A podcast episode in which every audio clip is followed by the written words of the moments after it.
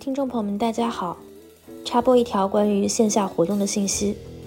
在整整三年之前，我们上线了不合时宜的第一期节目。本月底，我们将会在荷兰阿姆斯特丹举办一场线下活动，庆祝不合时宜成立三周年。届时，除了我们三位主播，还将有多位嘉宾与老朋友从世界各地赶来与我们相聚。人在荷兰，在欧洲的听众朋友们，也欢迎你们来跟我们见面。活动的时间是十一月二十七日欧洲时间的下午。报名信息可以在本期节目的 show notes 与不合时宜的微博、微信公号上看到。期待到时能在阿姆斯特丹与你们相见。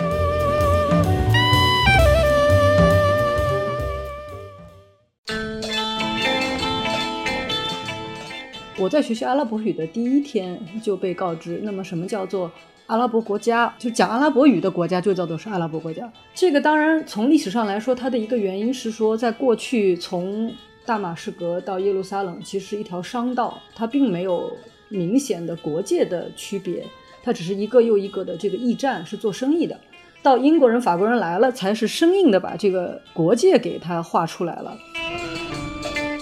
所以他们是突然被赋予了有国家这么一个概念，但是语言这个东西，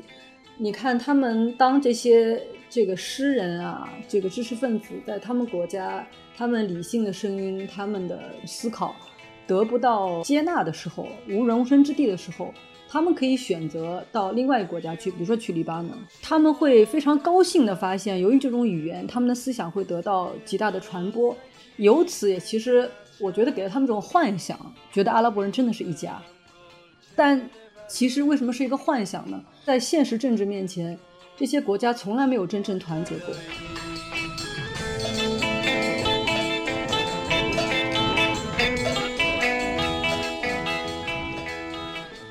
就这些国家的这种青年人的失业率非常高。我记得我在伊拉克的房东就雇了两个大学生来替他开车。他们都是伊拉克最好的大学巴格达大学毕业的，但是毕业即失业。青年群体的平均失业率有百分之三十几。就读完大学，你具有了一定的知识，你具有了一定的理解和分析能力，但是你不能去从事对应的或者说是你自己期盼的这种就业。而这些国家的基层社会，相当程度上就还是通过像清真寺宗教力量，通过家族。这样一些传统的这种前现代的纽带在粘合在一起的，当这个控制欲极强的政权，当他的这种统治资源或者说是控制力出现了衰退的这么一个时候，控制一切的主宰者消失了，你能依托的或者你能相信的力量是什么呢？其实就是对于大多数，尤其是没有接受过很好教育的这个青年群体来说，就是他所依据的那些。从前现代时代传递而来的这个日常，包括宗教的力量，包括家族的力量，乃至这种地区性的力量，也就是在这种情况之下，他们会被这种更加激进，或者说是更加我们认为前现代非理性的力量去左右，乃至又受到他们的社会环境中这种暴力泛滥的影响，从而去从事一些在我们看来很不可思议的这种。激进活动。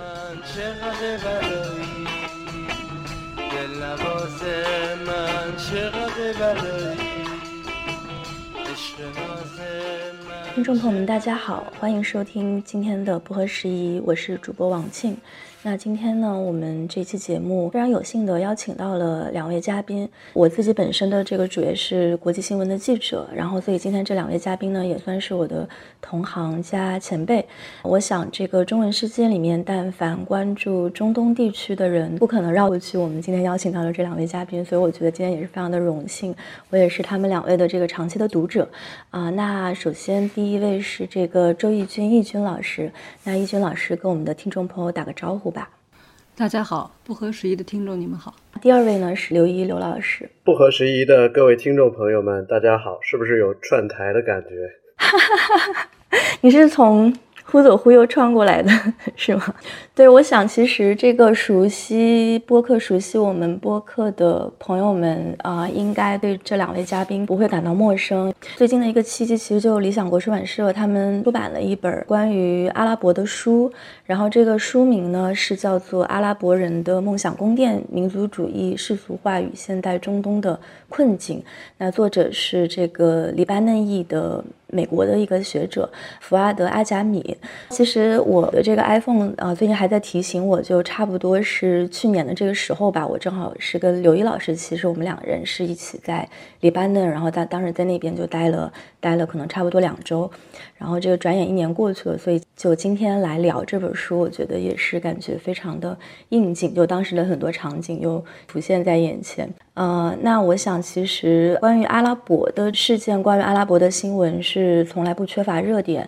那最近其实大家也会关注到，像包括伊朗的街头运动，然后包括这个鲁西迪他的遇刺。作为国际新闻的记者，我虽然是长期在报道欧洲，但是我会感觉，就阿拉伯世界它的这种存在，其实在全球的这个语境当中，它其实也相当于说是过去这半个世纪全球发展史的一个非常重要的一个布景，就它一直在。然后不时会有一些登上国际热点的新闻，但是即使在没有登上热点的时候，就是各种暗流还是一直在涌动着。所以今天呢，我们就想先从理想国的这本书说起，但是可能也会更广泛的就是谈一谈我们对于阿拉伯世界的一些观察、一些理解，特别是听一下两位长期在中东地区有所耕耘的记者对于这些地方过去和现在的一些观察体验与看法。呃，那我想在最开始的时候，我们先聊一下，就是今天这本书的这个作者吧。然后这位作者呢，他是一个黎巴嫩裔，但他在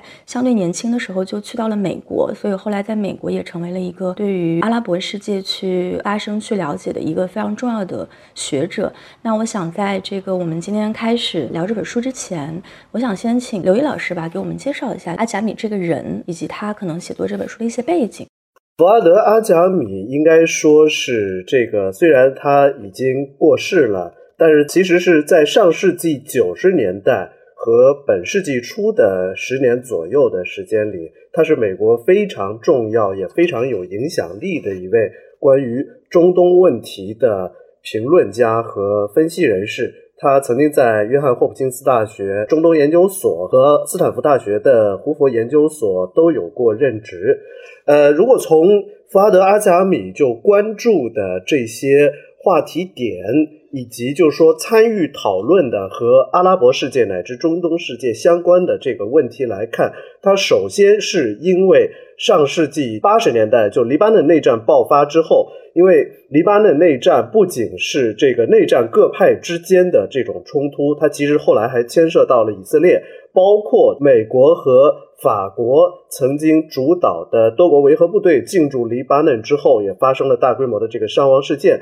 所以就是在冷战结束前夕，可以说这个黎巴嫩的内战在整个西方世界都有很大的影响。然后，福阿德阿贾米的影响力的这个上升，就是因为他试图向美国公众和政策研究者去解释在黎巴嫩发生的一切以及他们的原因。所以他出版的这个著作之中有关于贝鲁特这座城市的这个专著，还有分析当时黎巴嫩特别重要的一位政治人物，就是穆萨萨德尔教长。他也是今天伊拉克非常著名的那位穆克塔达萨德尔教长的，我记得辈分上大概是堂叔。他被整个一九七零年代开始的黎巴嫩什叶派政治运动就视为精神领袖。包括穆萨萨德尔教长跟伊朗的霍梅尼教长，他们两个曾经一起在伊拉克的什叶派的圣城就纳杰夫就一起修行过。但是对于当时的美国公众来说，就不要说是。理解像穆萨萨德尔教长这样一个很陌生的人物了，理解黎巴嫩发生的事情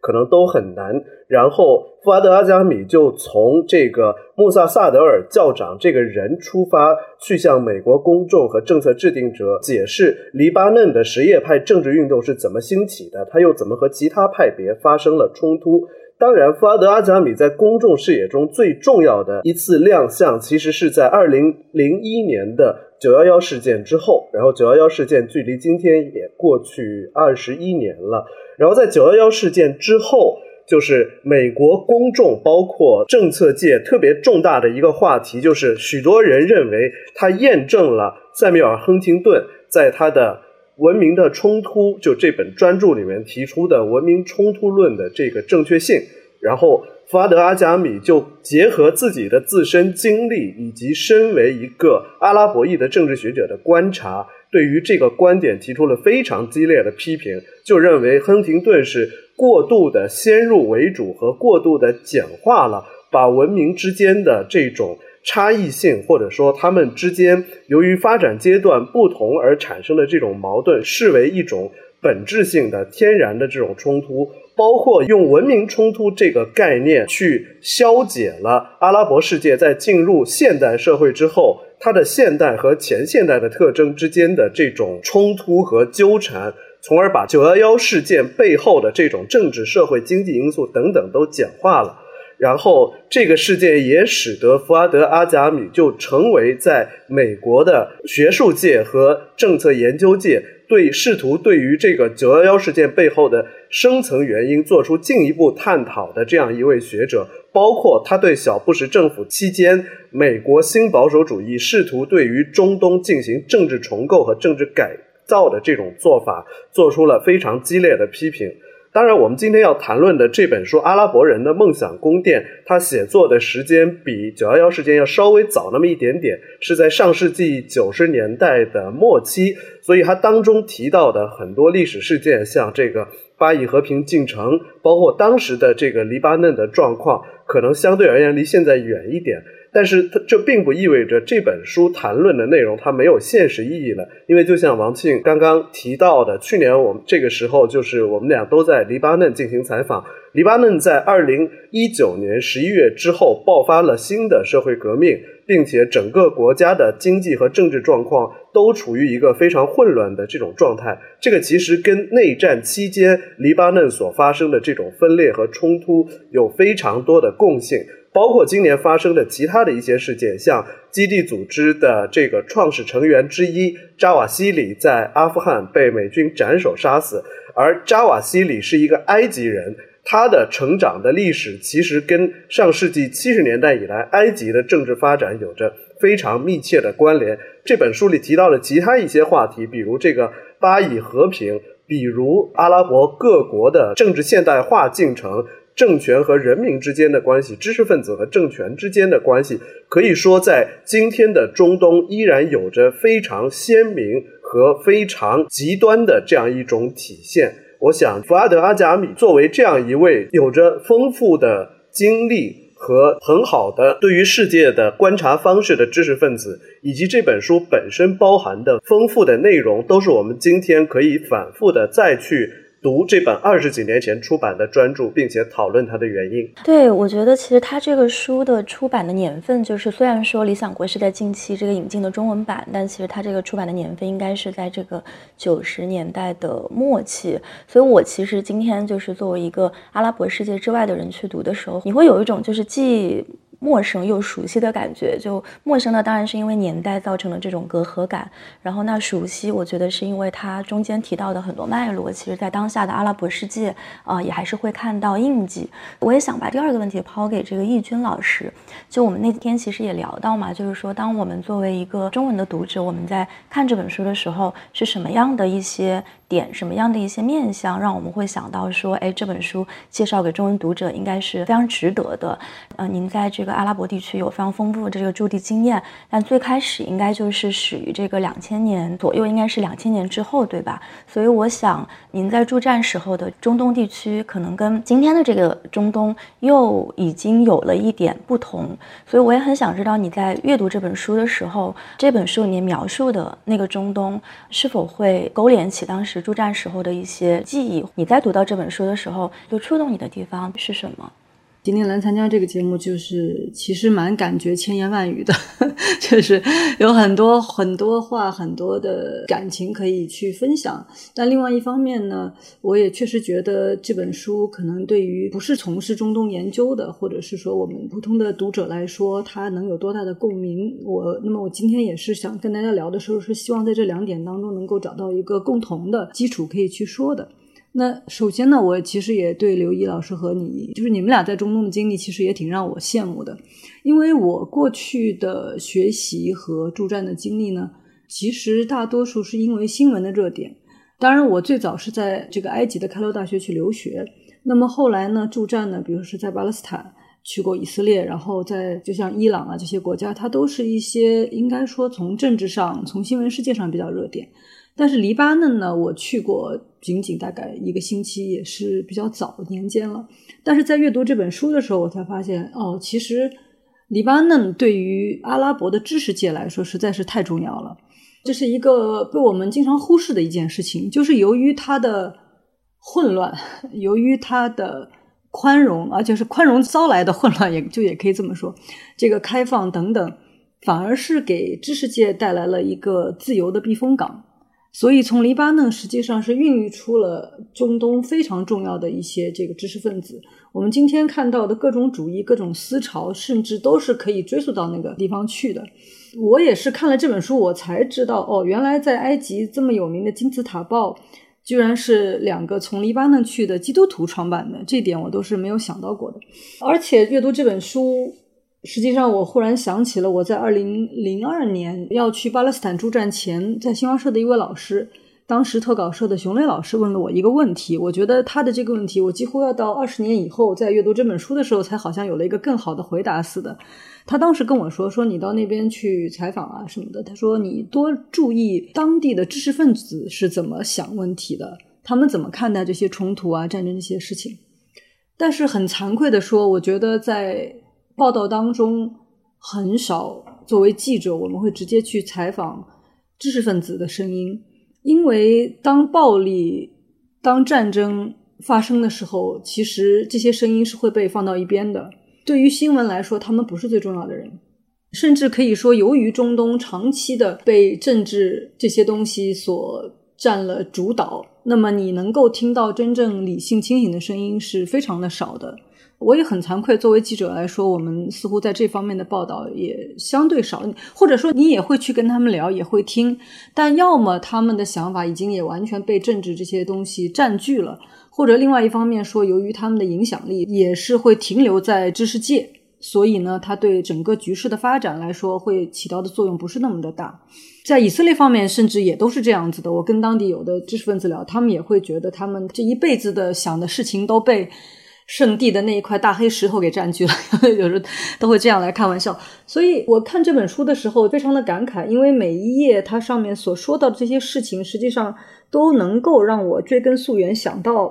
过去的这些经历过的事情。然而，我觉得它对于今天来说，实在是被淹没在很多喧嚣的声音当中去了。我举一个例子来说，我们讲到这个伊斯兰国，但。很少人知道，他原来最早也是可以追溯到在黎巴嫩的一位记者的后裔吧。这安东·萨阿德，他也是最早提出了大叙利亚国的这样一个想法。然而他自己实际上也是一个外来者，他对真正阿拉伯的历史啊等等也有一些危险的激进的这样一个想法。但是，就是他的这种想法，居然在几十年以后又会变成了一个实实在在的现实当中的新闻事件。或者是一个非常难以忽视的存在，又重新的在东西方文明之间去引起新的冲突。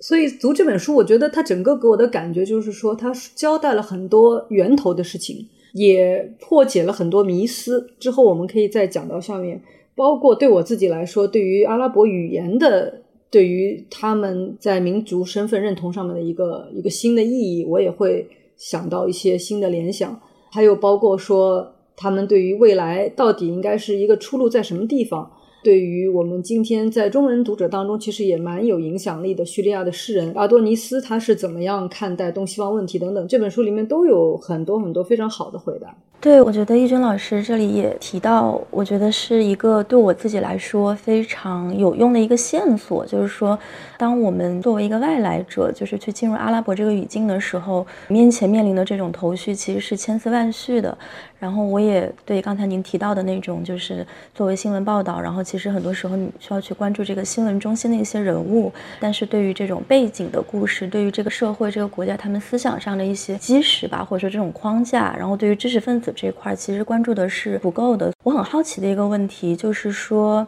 在你们接触到的这些阿拉伯的知识分子，你们觉得就是对于阿拉伯的这种知识分子，如果比如说存在一个这个泛阿主义，或者说以阿拉伯语言建构的这么一个知识分子群体的话，对这些知识分子来说，他们需要处理的这种时代母题可能会是什么？其实是这样子的，呃，现代中东的历史一般从欧美学界来划分，是一七九八年，就是拿破仑征服埃及的时候。那么，其实也就是所谓的船坚炮利吧，把这个古老的这种文明沉睡的梦给惊醒了。那么，拿破仑其实他征服埃及的真正也就是待了一年，也待不下去了，后来被英国人给赶走了。那么，但是从那个时候开始，就整个这个阿拉伯这一块的对于现代文明的这种东西就惊醒了。那么，从那时候到现在，他们其实始终在回答，呃，或者是甚至可以说，所有第三世界。差不多在前前后后的时间都在回答这个问题，就是所谓的叫做东方和西方、传统与现代、过去与未来这个三组共同的这个矛盾。那么，因为每一个文明它的自身的特性也不一样，那么它在寻找出路的过程当中也会有不同的回答。对于啊这个阿拉伯文明来说，它实际上在几种主义之间去摇摆嘛，就几条道路都试过了，可以讲到目前为止都还没有找到一个特别适合的道路。那么这几条道路就包括刚才你也提到了，就是阿拉伯的身份认同，叫阿拉伯这个民族主义，对吧？从纳赛尔开始，那么认为我们只要讲阿拉伯语的这个阿拉伯国家，我们是一家，我们以我们的这种文明的形态去复兴，但是他失败了，因为在跟这个以色列的几次中东战争当中，这种梦想被打得粉碎，就你根本连土地都要不回来，你也打不赢，而且内部也不团结，那你这条路是走不通的。那么第二条道路就是所谓的宗教的这种道路。那今天我们看到像伊朗这种政教合一的政权，对吧？包括呃一些更激进的，我们看到的这些这个伊斯兰国啊，就是基地组织啊，这些他们也是在回答这个问题。那么中间还有过短暂的情况，也就是社会主义道路，他们也曾经走过。还有一些觉得都走不通，要另辟蹊径的，比如说像利比亚的这个卡扎菲。那么他觉得跟阿拉伯人我不跟你们玩了，你们走的道路都不行，我要跟非洲人在一起。那他自己自己搞了一个这个非盟，他要在这个当中去实现他的这种复兴。那而且他很有意思的是，他从那个时候开始，连这个就是阿拉伯人的袍子都不穿了，一定要穿非洲人那种五颜六色的啊，就是打扮成那样一种样子，就是我要跟非洲在一起。所以你可以看到，他们都是在面对西方文明入侵的时候，要各自要拿出他们的这个回答。刚才特别讲到的，我说我在读这本书的时候，我发现一个有意思的事情，就是由阿拉伯文字、语言文字所带来这种身份认同，对于知识分子的可以讲是刺激、助力，同时是困扰来说是特别特别大的。这一点是我过去可能还没有发现过，然后突然就想到了这个问题的。因为我在学习阿拉伯语的第一天就被告知，那么什么叫做阿拉伯国家？我们几乎像背书一样就知道说，哦，就是以阿拉伯语为就讲阿拉伯语的国家就叫做是阿拉伯国家。但我从来没有去思考过这句话当中其实有一个非常特殊的地方。我们想一想，说英语的国家，我们并不把它都叫做是英国，对吗？说法语的国家也并不都叫做是法国。说德语的国家也有好几个。那么。偏偏阿拉伯语的国家就叫做是阿拉伯国家，给了他们一种粘合，觉得他们天生就是该在一起的。这个当然从历史上来说，它的一个原因是说，在过去从大马士革到耶路撒冷其实是一条商道，它并没有明显的国界的区别，它只是一个又一个的这个驿站是做生意的。那么大家的语言统一，习俗相近，那么可以来做生意。到英国人、法国人来了，才是生硬的把这个国界给它画出来了。包括那个著名的传说，像这个丘吉尔在一个星期四的下午，由于喝了香槟酒，打了一个嗝，就创造了这个约旦，就在地图上这么画两根线，就变成是 约旦。所以你看，现在中东的国界线都是直的嘛，都很笔直，这是人为给画出来的。包括像卡塔尔这国家叫呃那个嘎达尔，就是一个切割，就是一个分开来的这个线。所以他们是突然被赋予了有国家这么一个概念，但是语言这个东西，你看他们当这些这个诗人啊，这个知识分子在他们国家，他们理性的声音，他们的思考得不到接纳的时候，无容身之地的时候。他们可以选择到另外一个国家去，比如说去黎巴嫩，或者去埃及，或者去什么地方，或者去叙利亚。尤其在这个黎巴嫩的时候，他们会非常高兴的发现，由于这种语言，他们的思想会得到极大的传播。因为大家语言一样嘛，那我念一首诗，来自伊拉克的人也听懂了，叙利亚的人也听懂了，而且会把我这个我的思想啊，我的诗作带到各个地方去，这很让他们很高兴。由此也其实我觉得给了他们这种幻想，觉得阿拉伯人真的是一家。但其实为什么是一个幻想呢？这个知识分子他们力图在这些国家当中创造出一种我们是同一股力量，我们是同一种人。但在现实政治面前，这些国家从来没有真正团结过，也从来没有因为阿拉伯的这样一个身份凝聚成某一股力量，也不能借助阿拉伯的这种身份去实现某一种复兴。任何承诺他们这种文化复兴的人，最后都失败了。尤其到后来，到了七十年代，中东就是。海湾国家的石油又被发现了，就一下子制造出在阿拉伯的这样一个概念下面制造出了巨大的贫富差异。他们又寄希望于说，像沙特这样的国家啊，那你们有钱了，我们是一家人，对吗？那那你们可以来帮我们解决像巴勒斯坦问题，或者是我们这个黎巴嫩的任何问题。你会发现没有解决得了，或者是说他们连经济上都没有能够给我们带来多大的帮助。要去打仗，他们也不拿经费出来，甚至是拿钱去，可能制造了很多混乱，去支持不同的派别，在一些国家制造了更大的混乱。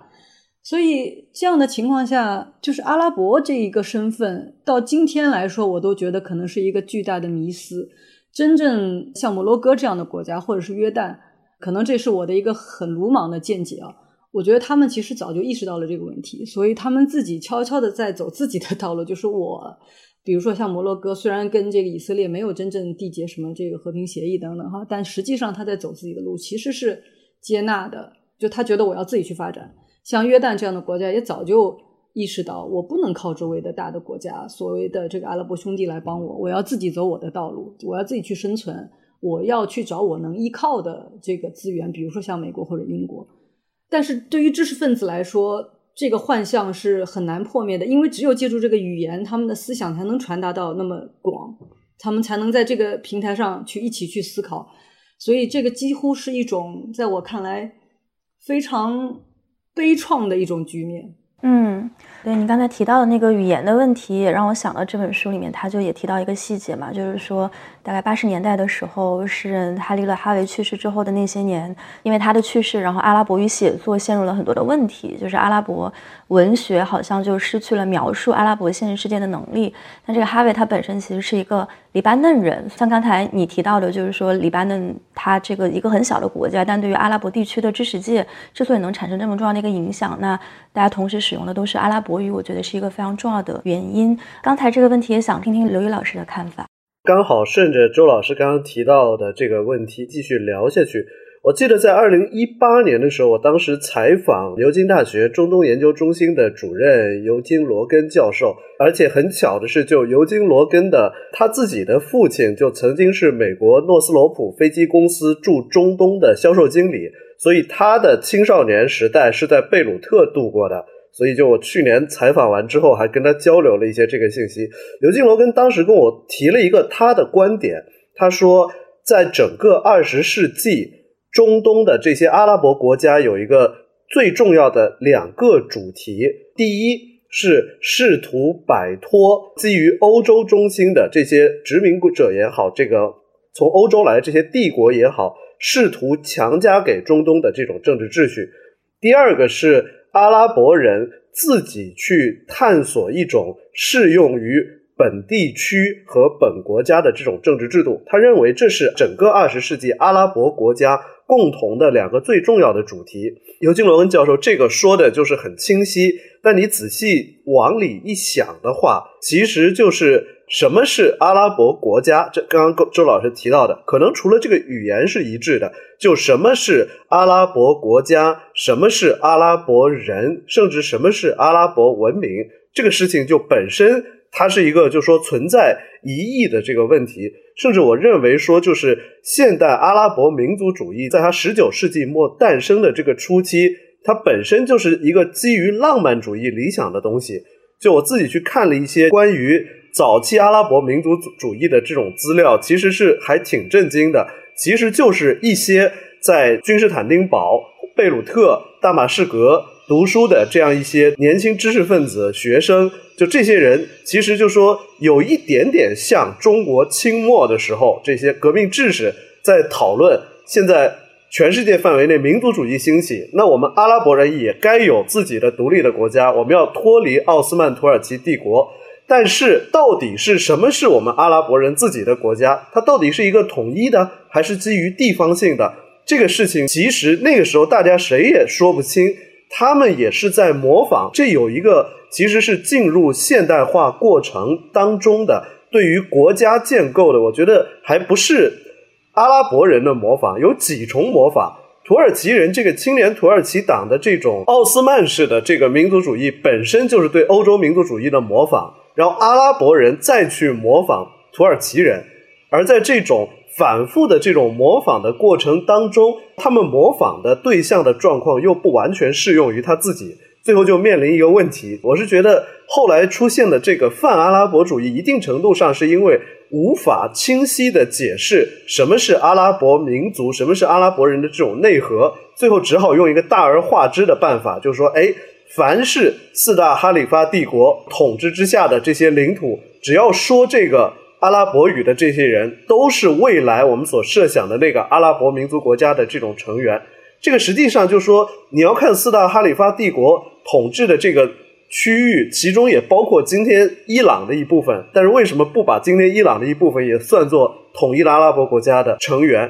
包括就是说，他们把语言、把历史、再把宗教信仰这些东西掺杂在一起。但实际上，像叙利亚是。特别典型的就是多种民族、多种宗教信仰和古典文明共生的一个地区。那其实就说，他后来也面临要重新解释这个问题：这个亚述人怎么办？包括阿拉伯人的这种历史传统当中也有基督徒，阿拉伯人基督徒，这怎么办？科普特人怎么办？对这些知识分子，就仔细想想，他们那个时候也就是一些二三十岁的这个年轻人。在讨论这个问题，他们不可能想好一个特别好的这种解决方案。但是很要命的一件事就是，奥斯曼帝国在第一次世界大战末期的这种崩溃，又使他们过早的要去面临这个问题。在第一次世界大战爆发之前，只是可能有几百个知识分子每天在家里讨论，说我们将来要建立一个什么样的国家。但是在现实政治的层面，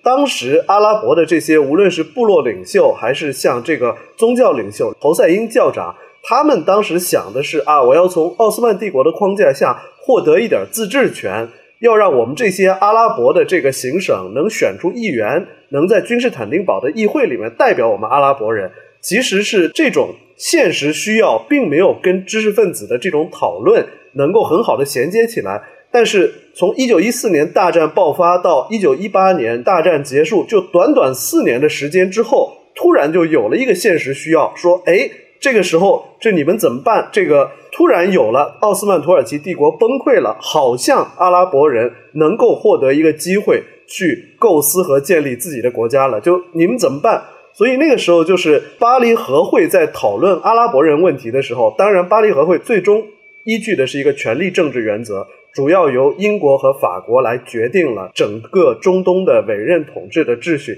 但是巴黎和会还是在形式上说，我们考察了一下阿拉伯人有没有能力建立自己独立的民族国家，并且治理它。所以就那个时候，就是我记得一九年在北叙利亚采访的时候，就去了阿勒颇著名的，就是有一个叫男爵旅馆，叫阿加莎克里斯蒂在那儿就写了《东方快车谋杀案》。然后这个旅馆里面有一个房间，当时叙利亚的民族主义的这个领导人费塞尔王子，费塞尔王子后来就成为了伊拉克王国的第一任国王。就费塞尔王子跟他的幕僚班底，还有北叙利亚的这些民族主义者说，就是在这个房间里起草了叙利亚的第一部宪法。但是他们起草这个宪法是做什么用的？是因为当时美国总统威尔逊派了一个代表团，叫金克莱恩代表团，到整个中东去考察，说看看阿拉伯人能不能治理他们的国家。于是费萨尔王子就召集了一批知识分子，等于说在这个旅馆里面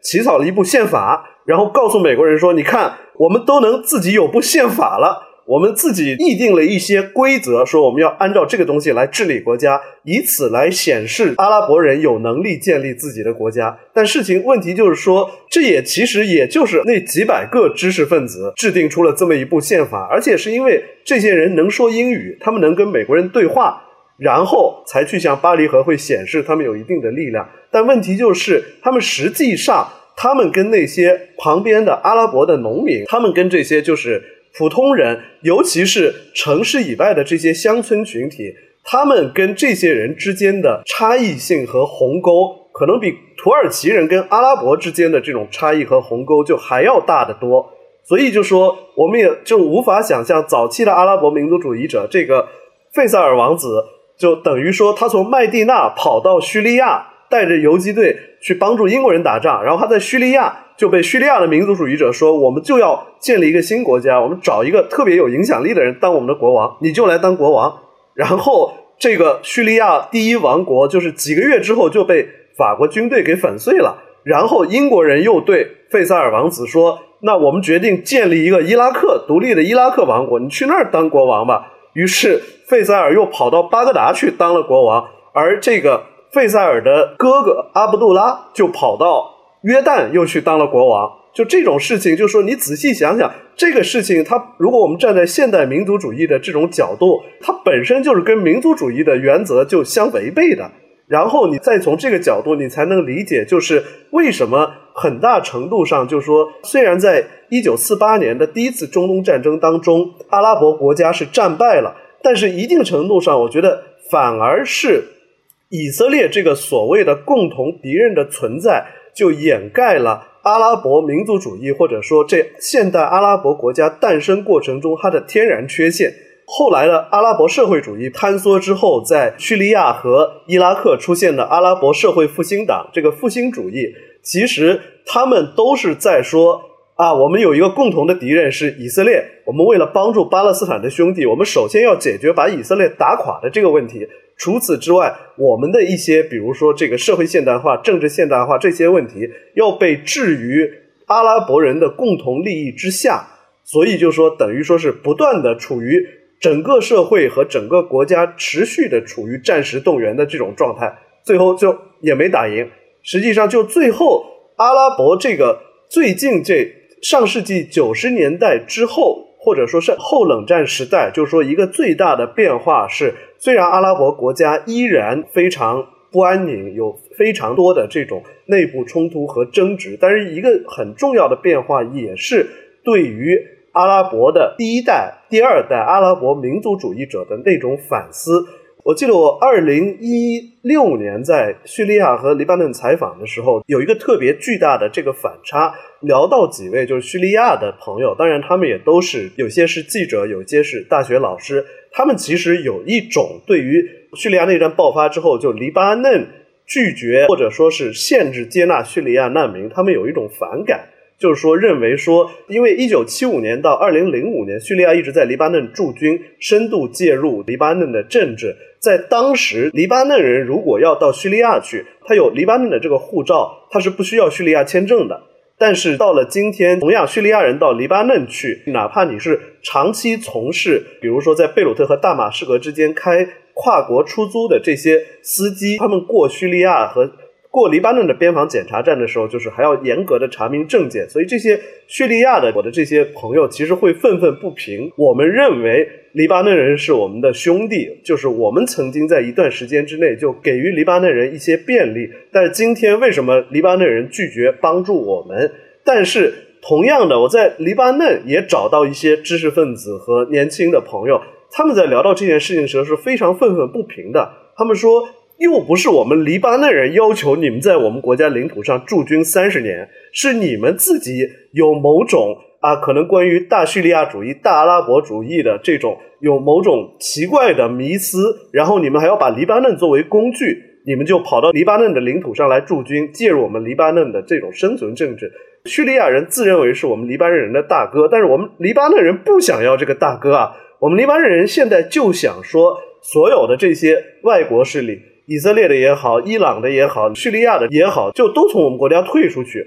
我们要自己解决我们国家的这些问题，我们不要大哥，不要这种所谓的这种兄弟，因为兄弟来了，只是让我们的这个状况就变得更坏。然后你就一下子就能看出黎巴嫩的很多知识分子和年轻人，他们思考的这种角度，已经跟经常还讨论阿拉伯人、阿拉伯国家的共识，或者说阿拉伯民族主义的一些叙利亚的知识分子，有了巨大的差异和分歧。而其实过去十几年，尤其是最近几年，美国特朗普在任的时候，就以色列跟。阿联酋这几个阿拉伯国家就达成亚伯拉罕协议之后，最大的一个变化是，我记得我在忽左忽右的一期节目里也聊过，不存在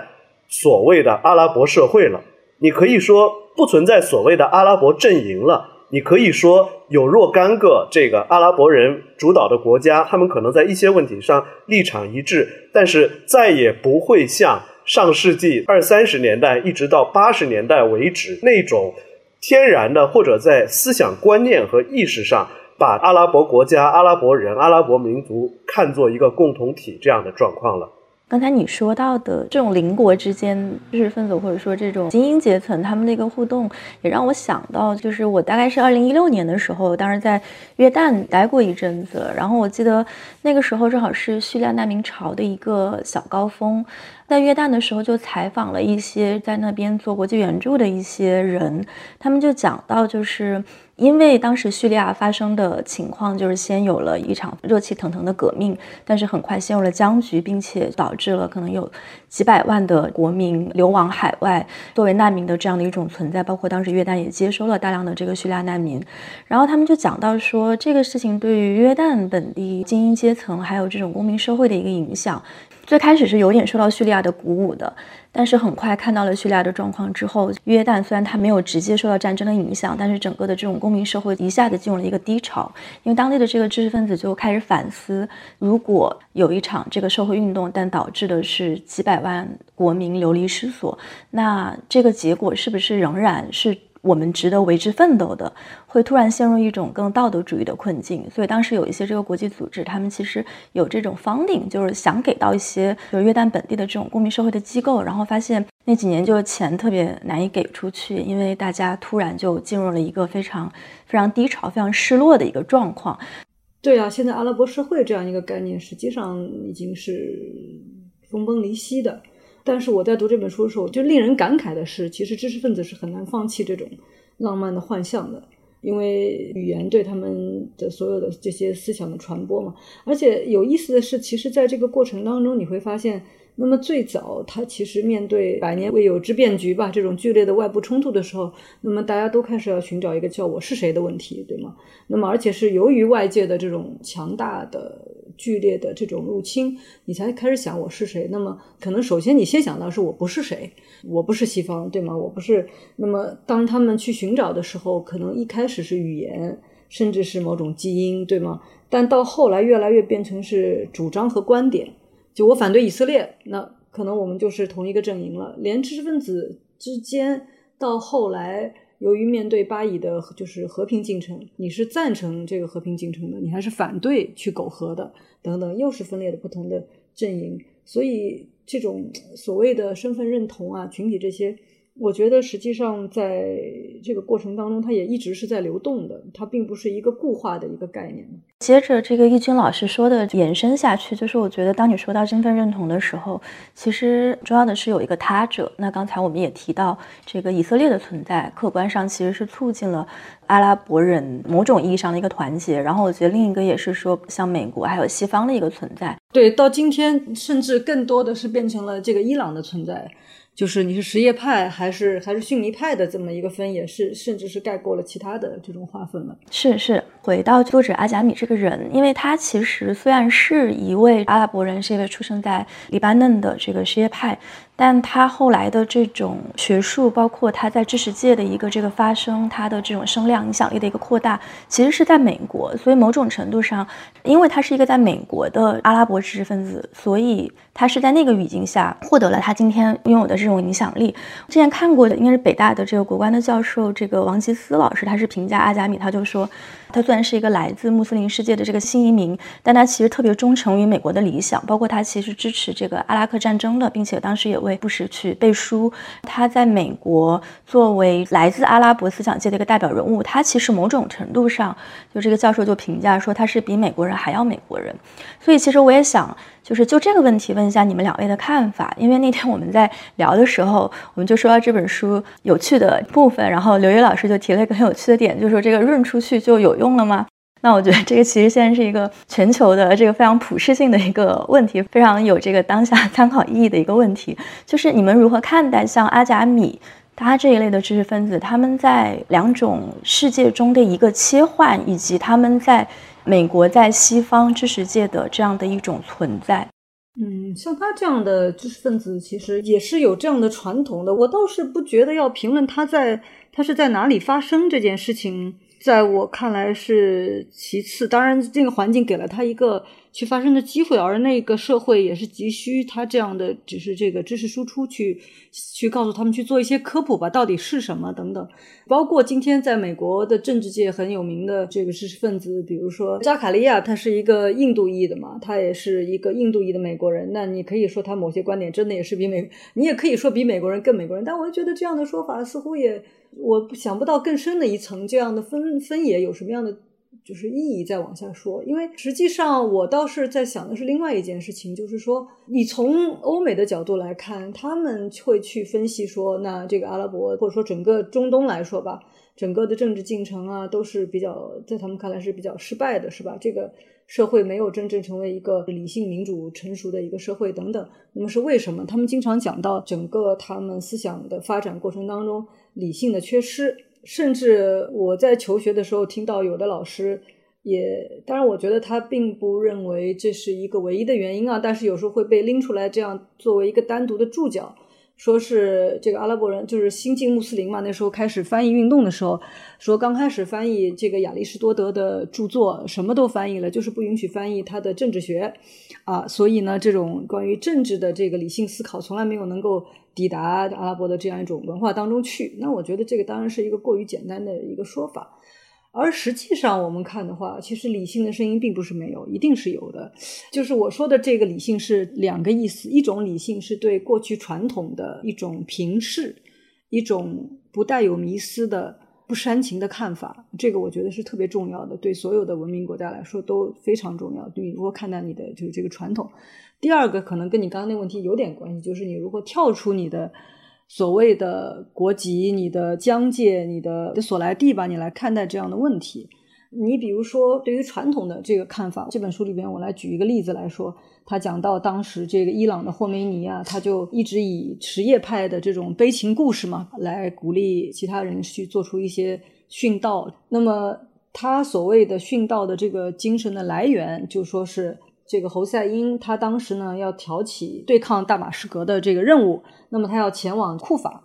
但是在中途呢，在一个地方叫做这个卡尔巴拉，他遭遇到了伏击，然后呢是死的非常惨，就当时我记得一个描述是连婴儿啊就全部被杀死了，那么这一个悲惨的故事。经常是被用来激励什叶派，就说你看他明明知道自己要去赴死的，但是他不退缩，他一定要去那里，知道他只有洒下鲜血，他们的故事，他们的这种精神才可以被流传。但实际上，在当时在伊朗就有一位所谓叫做中产阶级前信者的领导人物啊，叫做麦赫迪巴扎尔干，他呢就给这个霍梅尼写了一封公开信，他要夺回对这个故事的解释权。他就说，其实当时这个侯赛因他去，并不是。想着他一定要死了，他甚至是做了一个周密的计划。他并没有很莽撞的就出发，而是等到他的部下大概聚集了七八万人以后，他才上路。而且他当时想去库法，库法当时是一座就是世俗化的一座这个城市。当他发现库法的民众实际上也没有那么盼望他去的时候，他甚至决定要回来的。但是没办法，他在这个卡尔巴拉遭到了这样一个伏击，就并不是说他一定知道自己要去殉道，一定要去死，他不是去赴死的。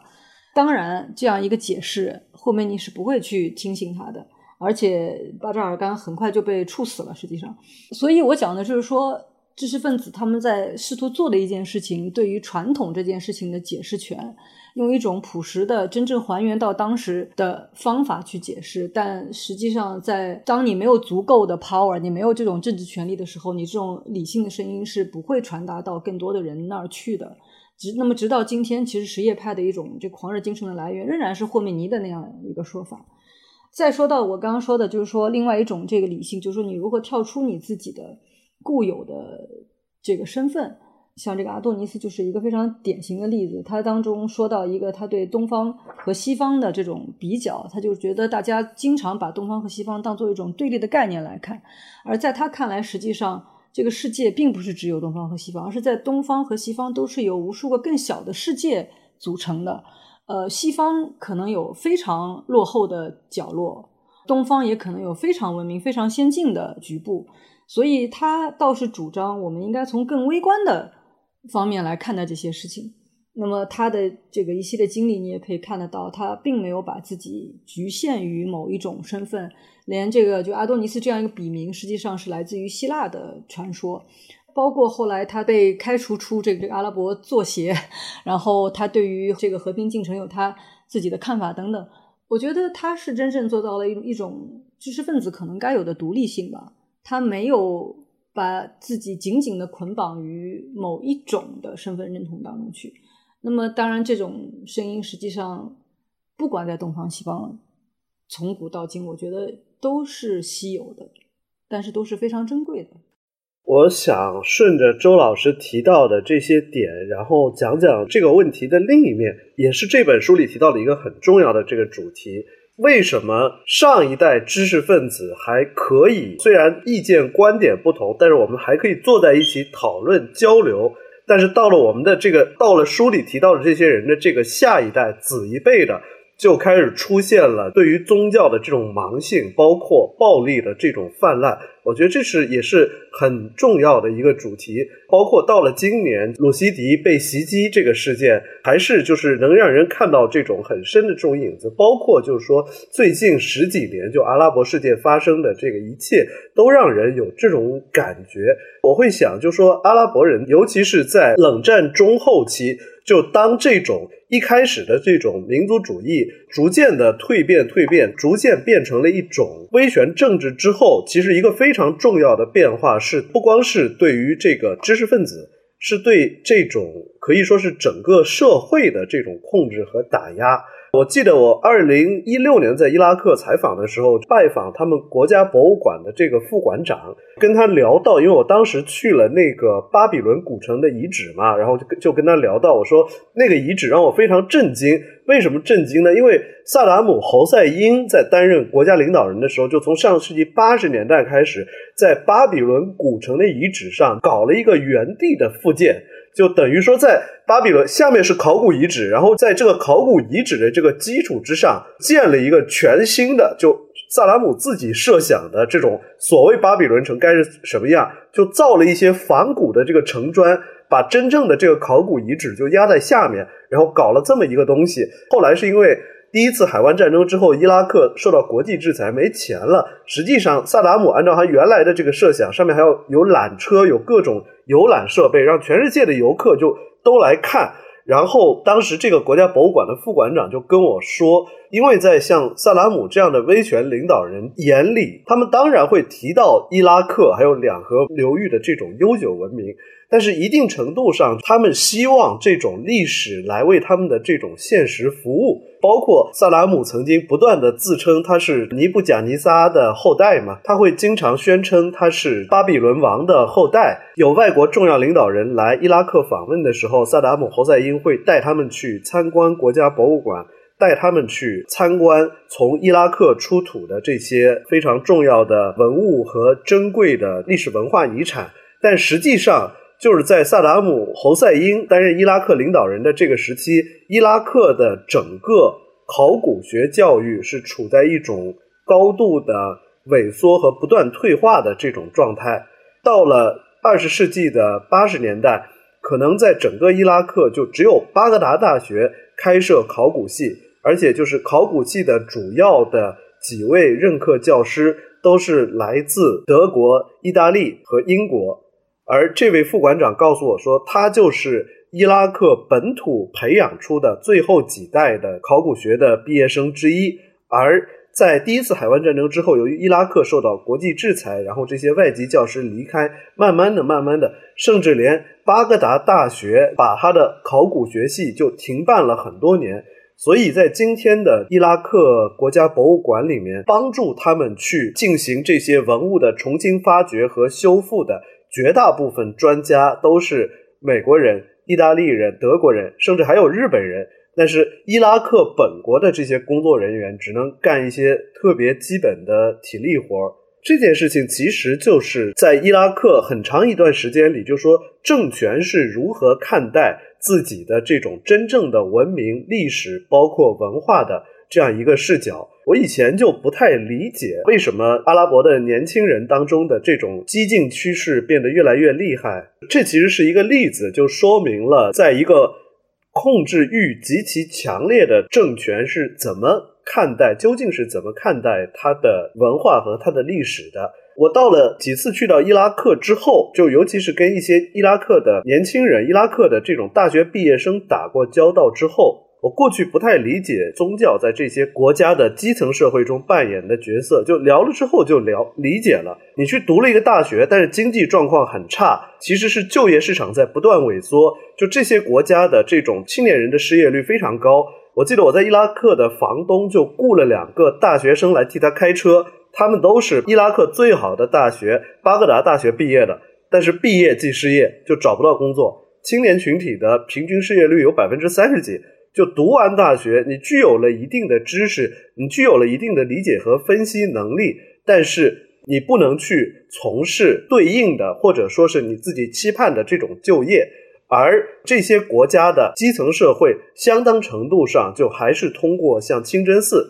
宗教力量，通过家族这样一些传统的这种前现代的纽带在捏合在一起的。那么，当这个控制欲极强的政权，当他的这种统治资源或者说是控制力出现了衰退的这么一个时候，控制一切的主宰者消失了，你能依托的或者你能相信的力量是什么呢？其实就是对于大多数，尤其是没有接受过很好教育的这个青年群体来说，就是他所依据的那些从前现代时代传递而来的这个日常，包括宗教的力量，包括家族的力量，乃至这种地区性的力量。也就是在这种情况之下，他们会被这种更加激进，或者说是更加我们认为前现代非理性的力量去左右，乃至又受到他们的社会环境中这种暴力泛滥的影响，从而去从事一些在我们看来很不可思议的这种激进活动。刚才刘伟老师提到的这种，就是由于年龄带来的分野，是一个非常有有意思的维度。然后我觉得谈论这个知识分子、谈论知识界的时候，另一个我自己也比较关注的一个问题是这个与性别有关的。不管是说在本书当中，还是说在 W 的出版，然后媒体，然后政治、商业经营，都会发现，可能你要去寻找就是女性知识分子的这个声音，好像就是会很难找到女性的这个声音是缺失的，然后我们可能也能看到一些比较显而易见的原因。但我现在可能更关注的是我们这个问题的一个提法，就是当我们在聊，比如说女性在阿拉伯世界的位置的时候，我们是在一个什么样的语境、什么样的一个背景下去提出这个问题？因为我觉得，一方面好像我们有一种说法是觉得女性的问题是在所有的阶段，不管这个社会发展什么样的阶段，都应该去提出的。但另一种观点可能也会认为，那女性问题的提出，或者说这种女性精英她们在政治、商业这种决策层中的一个呈现，它应该是社会发展到一定阶段之后。才会变得 relevant 的一个问题，我觉得那这两种说法其实都有它各自的道理。我们如何看待就是阿拉伯现代史中的女性她们的缺生缺席的一个问题，以及当我们去问这样一个问题的时候，现在是不是一个合适去提出这个问题的阶段？我们有时候会在交流的时候，大家都会有一些概念嘛，会说出来。但实际上，这些概念到底意味着什么？包括我们讲讲知识分子，知识分子，那知识分子又意味着什么？这东西其实这些概念有的时候大家交集有多大也很难说了。这就是我们讨论的一种困境吧。有的时候，这次这个拉什蒂就遇刺的这个事情，我自己蛮感慨的一件事情，就是说刺杀他的这个人，他实际上长期是生活在西方，然后他。连撒旦诗篇实际上他根本没有读过，就翻过几页，可能他并没有读过。对于他来说，像拉什蒂不过是一个，就是一个符号嘛。他只知道哦，那个人是在污蔑我们的文化，在污蔑我们的信仰，只是一个符号而已。这个就是说，其实跟刚才我们讲到对于传统的这种不求甚解是一种共同的危险。知识分子实际上不管是在哪一个社会里面，都有这样的困境，就是说他们的这个就是思考跟这个圈层之外的人吧。他们能够达成共识或者有交流的这个是非常的有限，尤其在就是阿拉伯国家的话，我们之前也讲过，之所以它种种革命的这个失败啊等等，其实几个比较重要的事情啊。第一，我觉得就是说他们的文盲率实在太高了，就是不管你有多么耀眼的这种知识分子的明星，可是你的一个整体社会上认字的人都不多，或者整体的教育水平都偏低的话。实际上，他们这些知识分子、这个明星能够起到推动作用是非常小的，根本经不起任何政治权力的掰一掰你就倒了，根本是没有机会去发出你的声音的。第二呢，就是说他们的经济，刚才你也说到了，一个社会是否要要经济达到某一种水平？我的感觉也许不是说叫某一种水平，而是说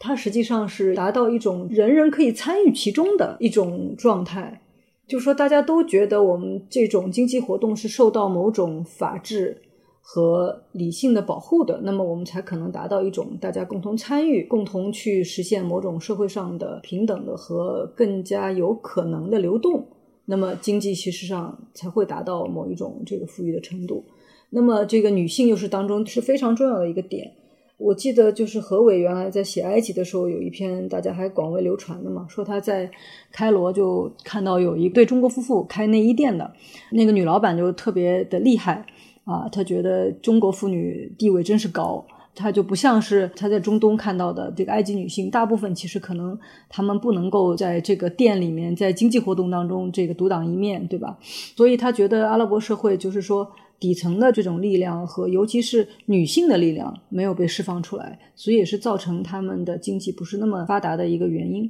我是非常认同这个观点的。你比如说，我当时到埃及去留学的时候，埃及已经算是中东的一个文化高地吧。埃及的整个文化传统、文化的氛围实际上是相当好的，包括它从西方引进和本土结合起来的音乐、歌剧、诗歌等等，都是很发达的。哦，我这里这个补充一句啊，我们讲到这个阿拉伯的知识分子的时候，经常他们会提到就是诗人。的确，阿拉伯语的诗歌写作是一个源远流长的传统，因为它的韵律，因为它的同义词是非常非常非常多的，可以多达几百个，所以在诗歌当中会有非常丰富的这个体现。那么，而且是最早它部落当中这种吟游的传颂的口语表达的这样一个传统。所以诗人是非常多的啊，它它里面讲到了很多知识分子，很多是以诗人为代表的。好，那么回过头来讲女性这件事情，我在开罗大学我念书的时候，我就记得我当时是在新闻系，就新闻系来说，女性就也很多，大概有一半以上。那么最多女性的是教育系，就问他们：你们在大学本科受了这种教育的专业之后，哈，你们将来会做什么样的工作？你们的理想是什么？我记得当时我的绝大部分女性同学的回答都是回去当一个贤妻良母。那我问说：那你们所学的这些知识呢？你都是一个大学生了。他说：那就是为了更好的去教育后代。对他们来说，能够接受大学本科教育。并不是说有志于去推动这个社会整个的改变，或者说自己去参与一个社会的改变。这一点来说呢，可能跟中国的状况真的是完全不一样的。在中国，女性力量的释放，其实你横向去对比的话，还是非常强大的。另外一方面，你从整个中东来说，不能说没有这个女性知识分子的声音，明星是有的，就是有几个非常突出的、闪耀的明星。他们也有各式各样的著作，然后包括在埃及啊，就是在去年三月份刚刚去世的有一位这个女性主义者，叫做纳瓦尔萨达维。她呢就是一个非常引人注目、非常大胆的、非常激进的。她被称为是叫阿拉伯世界的波伏娃。她一直是推动，就是说反对女性割礼啊等等，就是真的是从性别出发的这么一些社会运动。她其实一路上她做到了。埃及，我记得当时应该是一个卫生教育司司长。很遗憾的是，就是他这样已经做到这么高的位置，终其一生还没有能够使就是女性割礼这件事情从埃及整个都消灭，还是存在的。那么他也出版了大量的著作。那么埃及实际上是女性运动在阿拉伯世界来说可以讲是最先进的吧，包括这个离婚的制度，比如说在其他国家。尤其在这个海湾地区的话，好像是前几年，就我记得才废除了说丈夫可以发三条短信就把老婆休了这件事情，是才被废除的。但是在埃及很早就可以说离婚，不仅有男性可以提出，就是连女性也可以，他首先提出离婚也是可以的。所以我不认为说阿拉伯世界你听不到女性这个知识分子的声音，但是是非常确实是少。还有比如说巴勒斯坦的一位女部长吧，帕纳什拉维，她最早是一个文学教授。由于她是赞同巴勒斯坦的巴以和平进程，就是赞同阿拉法特的这样一种政治主张的，被邀请回来入阁去做部长。但是我在跟中东的其他人聊到她的时候，让我觉得有意思的是，他们首先注意到的不是她是一个女性的身份，而第一反应就说。他是一个基督徒，他们反而更看重的是他就是信仰方面的这样一个标签，而不是女性这么一个标签。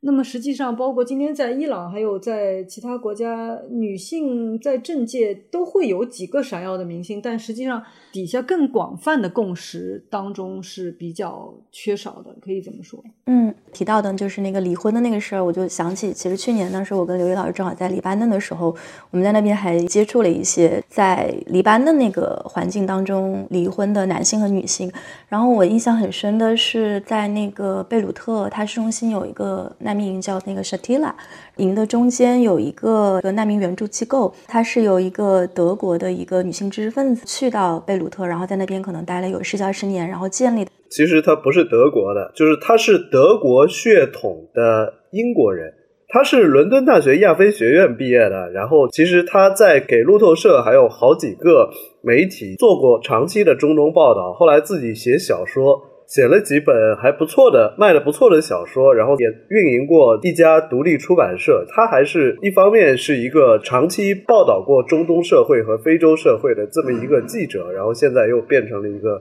社会活动家。然后当时我们就接触到那边的一个叙利亚的一个女性难民，然后她也是因为这个战乱去到了贝鲁特，然后是在 Shatila 那个地方，在那个中心里面就待了一段时间之后，她就决定要离婚。那当然就是离婚对于叙利亚女性来说是很。难的男性就是如果要跟女性离婚的话，只需要就是说三我想跟你离婚就可以。但是女性如果要跟男性离婚，就必须得上法庭。然后那位女性她在去上法庭的这个过程当中，啊，就是她最后虽然成功了，但她也也失去了子女的这种抚养权。所以当时我就记得我们也是跟这个麦克聊，就是说问他对于说把这种欧美这套女权主义理论带到中东去，他是怎么样看待这个过程中的意义？我觉得一方面他当然有很强的这种启蒙的一个意义。但另一个方面，可能你其实又不得不面对，就比如说那个比较经典的问题，就是娜拉出走后怎么办？如果这个中东的社会他们没有在其他的这种社会结构上给这些女性她们去独立生存以足够的这种支持，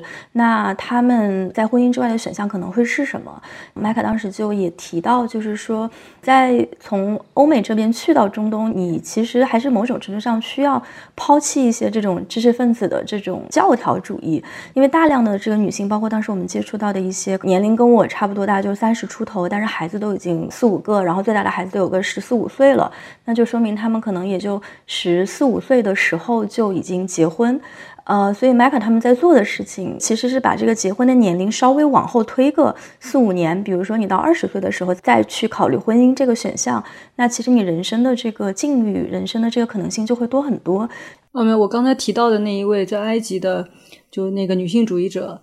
这个萨达维，他认为女权主义并不是脱胎于西方的一种专属概念，他认为不是由美国女性发明的，他其实认为女性主义实际上也根植于埃及的这个文化当中，他觉得埃及人其实还是更包容的，而且也认为是根植于全世界所有女性的奋斗之中，他就当然这是他的一个看法哈。那么实际上你追根溯源，也有的人认为说。你从《古兰经》开始，实际上也当中也提到了很多对女性的表达的这种平等啊、尊重等等。所以，我就是这个问题，实际上又回到了我们之前那个问题，就是说你对传统怎么去解释它？其实你真正回到最初的时候，或许我们会看到一个完全不一样的一个世界，完全不一样的一个解释。我最近。听到的令我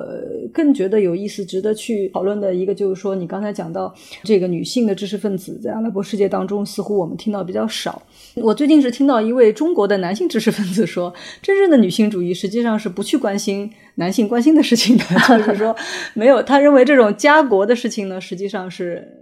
男性就真正的叫做男性焦虑。那么，女性主义实际上是应该破除男性焦虑的。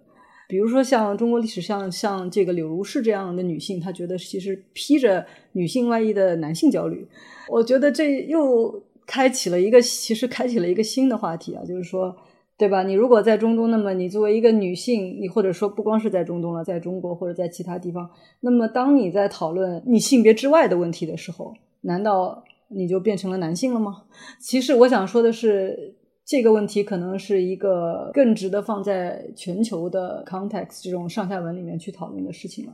但是，仅仅如果我们回到说中东的话，就是我们刚才已经说了，其实无论是从整个的层面上来说，有知识分子走得非常远、非常闪耀、非常这个理性的思想，可以说是达到全人类的这种高度的。但问题是很遗憾的是。底下的社会的根基部分，实际上能够跟得上他们的人是非常少的。甚至我看到这书里面有一个比喻，在那说，中东的整个这个上层越来越黎巴嫩化，而底层呢，实际上是更多的伊朗化。在这样的大家都向着不同的方向转的时候，中间出现的这种，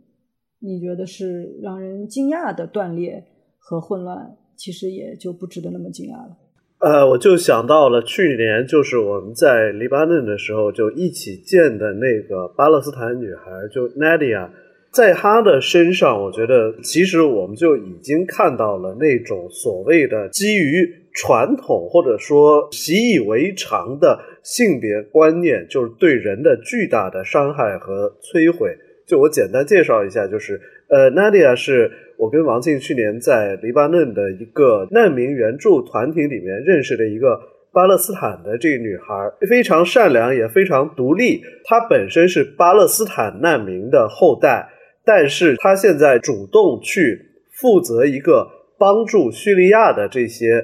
年轻难民进行职业培训和外语培训的这么一个很小的这个机构。她是这个机构的很重要的一个运营者。但是令我感受特别复杂的一件事是，就是 Nadia 是因为他的父亲是一个巴勒斯坦的难民，然后跟一个本地的黎巴嫩的妇女结婚，然后生下了他。但是按照黎巴嫩现在关于这种国籍法的这种规定，因为女性属于从属地位，如果你的父亲是本地的，是黎巴嫩人，你的女性是巴勒斯坦难民，那他们生下的这个子女是。有黎巴嫩的公民权的，但是如果你的父亲是一个巴勒斯坦人，那么你的母亲是一个黎巴嫩人的话，那生下的所有的这个子女都被判定为身份属性还是难民，还是无国籍人。所以就说我在见到他之后，这件事就让我难受了很久。就会你会意识到，这么一个非常独立、具有很多这种现代女性身上的气质和观念，包括 Nadia 英语也学得很好，她本来可以有一段更加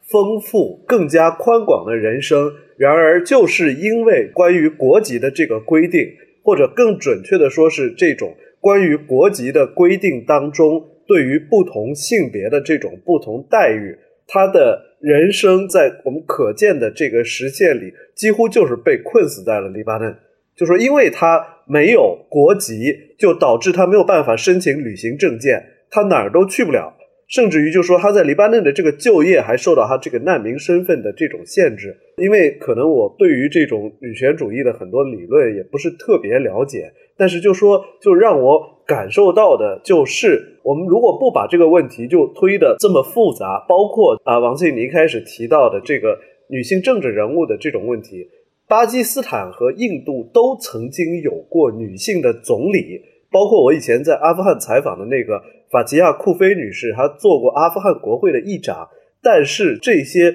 属于精英阶层的这种女性政治人物，跟他们基层的。最底层的这些一代又一代的妇女所受到的，因为这种女性地位不平等，给他们的人生造成的这种巨大伤害，就是是完全不一样的。最典型的就是说，在国籍，甚至在 Nadia 的这个例子上，就因为你的身份，因为你的性别。你能不能以一个正常公民的身份在这个国家生活，享有最基本的社会权利？这是对已经对你最基本的社会权利造成了一个侵害。就这种东西，可以说是哪怕任何一个国家，你有再多的女部长和再多的女性的政府领导人，如果你的国家的妇女在最基本的公民权利的这个问题之上还受到这么大的侵害，那么就是我们就可以说这种。女性的地位就完全没有得到真正意义上的改善。是的，是的。我补充一句，因为你刚刚提到的印度和巴基斯坦的情况，实际上要看，呃，这样的女性的领导人其实是由于他们的父亲，对对，或者是由于他们的丈夫是谁，她可能才会做到这样一个位置。对，英迪拉·甘地能成为印度总理，是因为他父亲是尼赫鲁。对啊，所以就是这并不是因为他们自己从由下至上而能够达到说真正的这个女性的解放。嗯嗯，明白。我们也知道，今天的时代其实也很动荡，可能全球各地的这种知识分子现在也都处在一种相对来说比较沮丧、动荡的一个困境当中。我们今天也聊了很多这个关于阿拉伯世界的这种知识分子他们的历程、他们的人生、他们的故事。所以我的最后一个问题可能就 general 一点，就是你们怎么样看待知识分子在这样一个动荡的年代当中应该如何自处？其实你一开头提到了一个非常。呃，令人沮丧的现状就是你提到了哈维当时讲，当然是后来的人描述他为什么会自杀，就说是阿拉伯文学失去了描述阿拉伯现实世界的能力。那么诗人自杀是把自己当做一种祭品嘛，把自己献出去了，祭奠这样一种困境。的确是因为知识分子的工具其实是语言，当你的语言不能够去描述现实的时候。那当然有很多原因，你不能描述现实，有的是有限制，那么还有的也许就是这个现实的确是让人非常的难以看清楚，或者是难以看全。但是我觉得有意思的是，他们也并没有停止思考，他们也并没有停止争论。我我不知道可不可以这样讲，因为因为在阿拉伯世界的话，有意思的是，他们语言可以在不同的国界之间流动。